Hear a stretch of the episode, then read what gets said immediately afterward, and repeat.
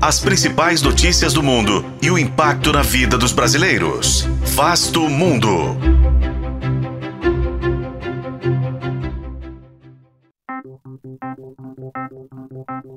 No dia 22 de outubro, os argentinos irão às urnas escolher um novo presidente, ao mesmo tempo em que o nível de insatisfação com o governo atinge o pico, o que será decisivo para o resultado nas urnas.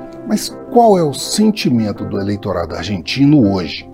Este é Vasto Mundo, podcast de relações internacionais do tempo, e juntos vamos saber mais sobre as pesquisas de opinião no país. De acordo com o Instituto Gallup, sete em cada dez argentinos estão insatisfeitos com o governo, 20 pontos percentuais a mais do que no primeiro ano do governo de Alberto Fernandes, e só comparável aos 68% de rejeição em 2008, segundo ano de Cristina Kirchner. Mas na época, a economia crescia 7,1% ao ano. Agora, a inflação beira 140%.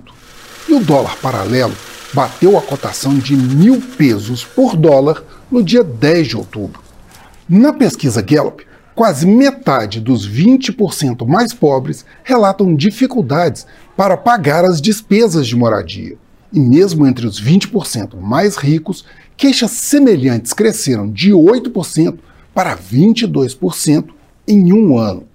O atual ministro da Economia, Sérgio Massa, é candidato e lidera em pesquisa Atlas divulgada no último dia 13 de outubro.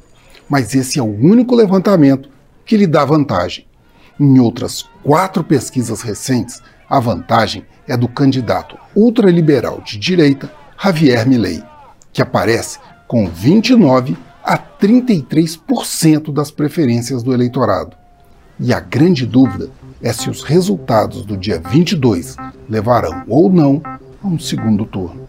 Eu sou Frederico Duboc e este foi Vasto Mundo. Acompanhe este e outros episódios no YouTube, nas plataformas de streaming e na programação da FM O Tempo.